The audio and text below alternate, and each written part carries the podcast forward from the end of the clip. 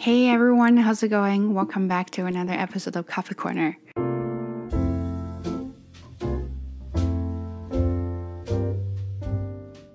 So today's video is gonna be a little bit um, whiny ish because I'm going to talk about my experience from last week, which leads to this topic, angry crier, which leads to some of my personalities. Uh, so, yeah, that's today's video.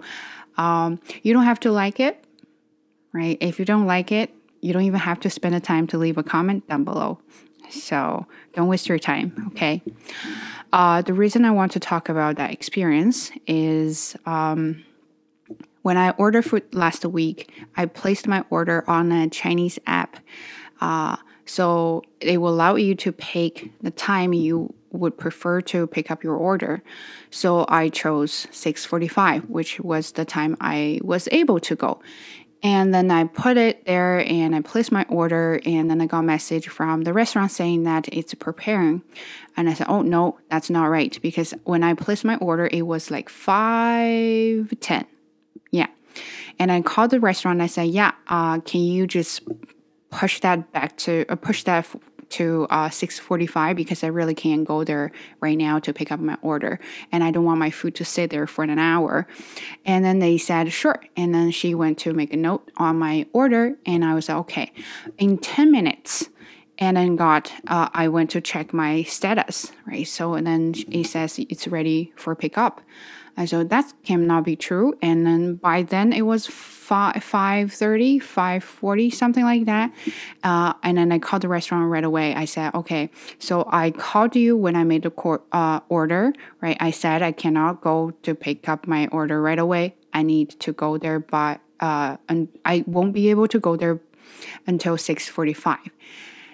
I couldn't even finish this sentence. So that girl couldn't even let me finish my sentence, finish my um, explanation, right? So she she just kept cutting me off. She said, "Well, yeah, I don't know. Where did you order that? Oh, no, that's not us. I have no idea what's going on." Just trying to get rid of the responsibility. I know you don't know. And then she said, Oh, I just took the shift, so I really don't know what's going on. But you're still working at this restaurant. How come you don't know? Like it's it's still part of your responsibility to figure out what's going on. If you don't know, ask someone else. Anyway, that's okay. So I was trying to explain to her what was going on so she could figure out, uh, maybe she could find solutions to it. Well, definitely she didn't want to listen to me. She kept cutting me off. That really pissed me off so much to the point I could feel uh, my whole body was shaking, my voice was shaking, and I could feel my tears just kind of, you know, uh, right on the edge of my eyelid. And I was like, oh my God, this is happening again that moment, uh, I realized I can never overcome this thing. And that makes me even angrier, which is angry crier. That's the topic I'm going to talk about. So today's video is going to be a little bit mad and sad at the same time and a little bit negative. So yeah, I do understand if you don't like it, that's okay. So talking back, talking about angry crier, I'm that kind of person. Uh, my best friend is that kind of person as well, and I learned this word from her.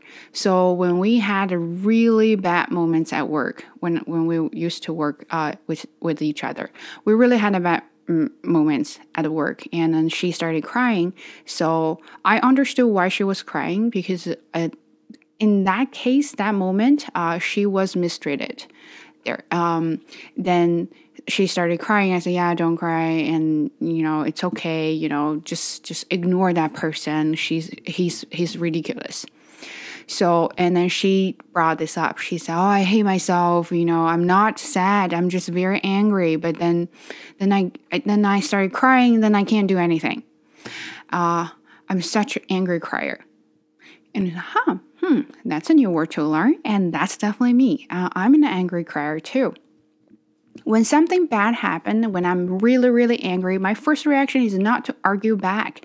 My first reaction is to cry. Not like I want to cry, it's just I really can't control myself. That kind of thing just happens at that moment. So, uh, I thought about how to deal with that because, you know, uh, when you cry, you feel weak and you don't want your enemies to feel you're weak because you really want to fight back, right? You you're strong, you're reasonable, you can argue, you can talk a lot of things, you can even, you know, curse if you want. But when you are so angry to the point that you just can't do anything but cry, then you lose that moment. You lose this battle. And people think, oh, oh my God, here here she comes you know and she started crying. Okay better stop arguing uh, arguing and uh, yeah don't don't make her sad. And i'm like no ignore my tears ignore my crying. Just just come on i want to fight with you. But but that moment when people see you crying and it's hard to continue this argument uh, that makes me even angrier every time that happens. Then i went to uh, I want to do a little bit of research on why people have angry tears. Um, and well, I guess that's true. Sometimes when you look at your emotions, you only look at the surface of the emotion. So sometimes it can be very superficial. But deep down, it's not only about how you feel, it's some kind of feelings hidden somewhere that you haven't discovered yet. So I read a few articles, but almost every single one talked about being hurt, being humiliated. And then I think that's how I felt. When I get mad, not because um, I feel sad, how dare you treat me like this, kind of mad. It's like I'm ready to fight back. I'm ready for whatever uh, uh, you're saying there, and I have millions of reasons I'm going to talk about with you but then I lost it. All the preparation I had for this battle, I lost it. In that moment, I felt like I could not do anything to, to show that I'm strong, I'm furious, to make a point. I just can't. And then, then, then I started crying, but deep down, because I feel hurt, I feel being treated uh, unfairly. And then, then I had that mixed emotions that it is frustration and uh, furious, being furious. Hmm? Sorry, just kids outside. And a lot of things that I feel it's mixed there. I just don't know how to sort them out. When I don't know how to sort them out, and the only thing I could do is my is my tears, right? So I have that as my symbol of being angry. And well, of course, other people don't understand, right? They will think you you're just sad. yeah. So that's from last week. I had this story and I really want to talk about angry crier just because I want to learn and I want to improve. Sometimes when you want to get mad, not because you're trying to uh, show your attitude, is some, sometimes you want to kind of show your not show your like make your point right? So uh, if someone talks to you in a certain way you don't want to be nice to that person because they don't deserve that. So you want to show your toughness. How are you going to show that? You kind of show your anger.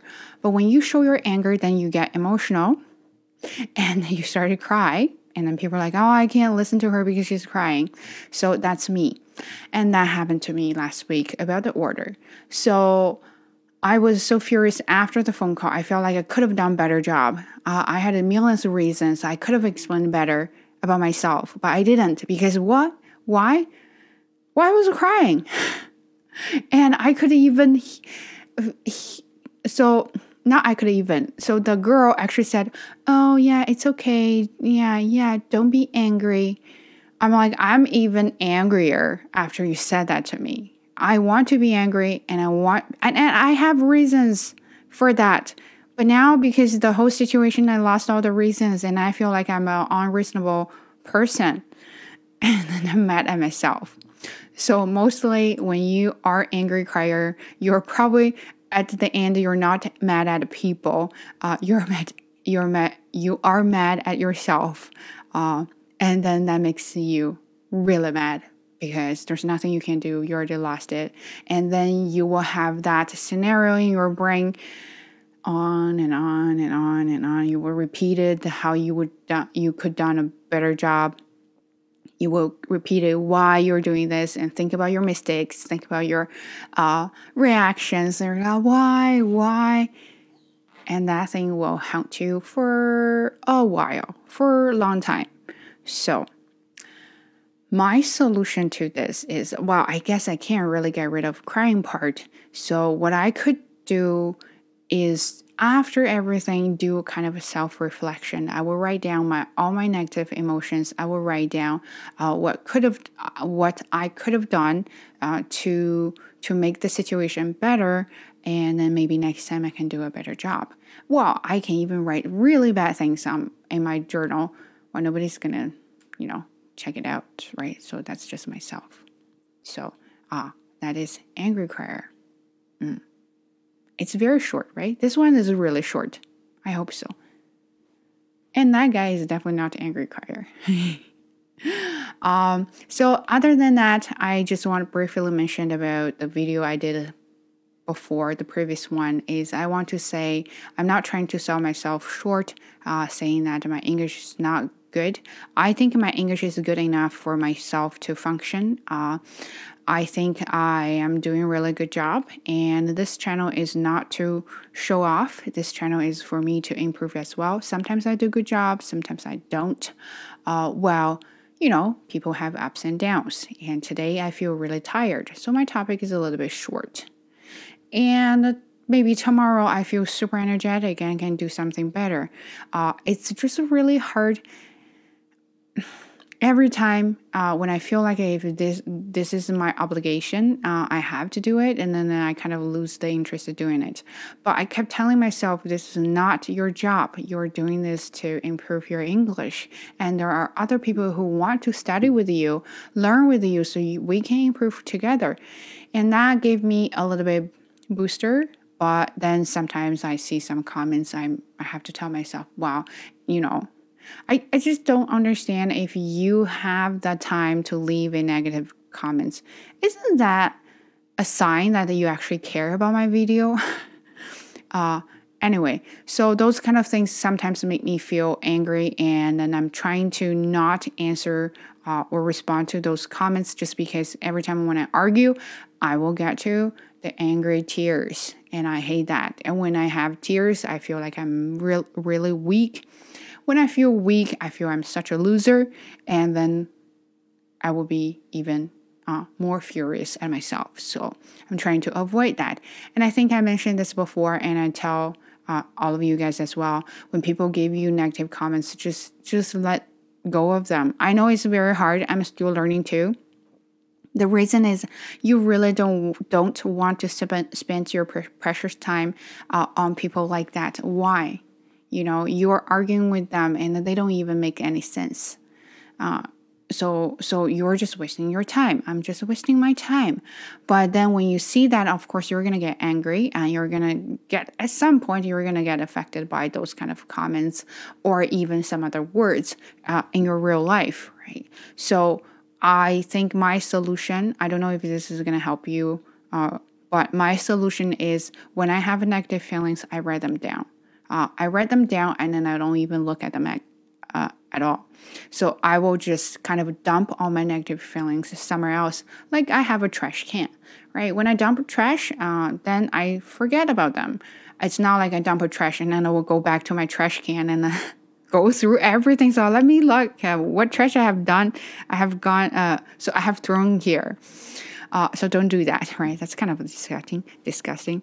Um, anyway, so what I'm trying to say that I know this is a little bit um, um, negative, but uh, I may have some downtimes that I really just don't know what to talk about, or I know what to talk about, but I kind of feel uh, discouraged by those kind of comments. I'm still learning. I'm trying to not get affected by them, and I'm trying to be um, positive about myself, positive about everything. Uh, I'm very proud of myself making this far seriously. When i started this channel i never thought about it. I just thought i could improve my speaking uh, by talking about something else other than my you know english teaching. But then i guess more people paying attention to my videos and the more negative comments i will get uh, but and if you do see some of those comments like that, just ignore them. Don't even respond. Uh, I'm not gonna delete them as well. I'll just leave them here if that's what they want. So just be yourself. Use your time wisely to improve yourself. not other people, right? You have no responsibility to help them get better. if that's their personality, let them be. Uh, then just be yourself, right? So that's what I learned from myself, from Bob. Yeah, Bob doesn't care. Uh, people, some people say, "Oh, that's another thing made me angry the other day." Is uh, my neighbor has that white yappy dog, and then the dog saw Bob. Bob did nothing. We were just walking normally. Bob did nothing, and then the dog saw Bob and started uh, barking at him. Really yappy dog. So I was like, okay, yeah, we're, we're cool here because we're, we're almost home. And then that woman said, Oh, look at the bad dog. The dog is so mean. I'm like, What the heck? We did nothing. Your dog started barking at us. And then you said my dog is mean. I, I was ready to argue, but I realized if I started arguing, I'm not going to win the battle because I'm going to start crying. Um, yeah. So, uh, I think that's another part of my personality is I'm trying to avoid any fights and arguments because I don't want to be um, embarrassed in, in public because I don't want to cry in front of strangers and then they're gonna be like, oh yeah, look at that. Wow, you know, it's okay. Don't be sad. So I'm not sad. I'm just I'm just so angry. Uh, but people don't think so. So, anyway, if you're an angry crier, uh, let me know. Leave a comment down below how you deal with situations like that. Or if you are not an angry crier, that's also okay. that's actually awesome. Uh, but uh, if you do have friends like that, how would you help them with that kind of situation? What are your suggestions for me? Uh, maybe I can learn from you. Just let me know. Leave a comment down below. So, yeah that's today's very short video. I'll do a better job. I'll find a better topic. Uh, also, leave a comment to let me know what kind of topics you are interested in. So maybe I can pick up some and start talking about those kind of things as well. Mm, that's it. And I gotta go. I have a class tonight. I hate it. Okay.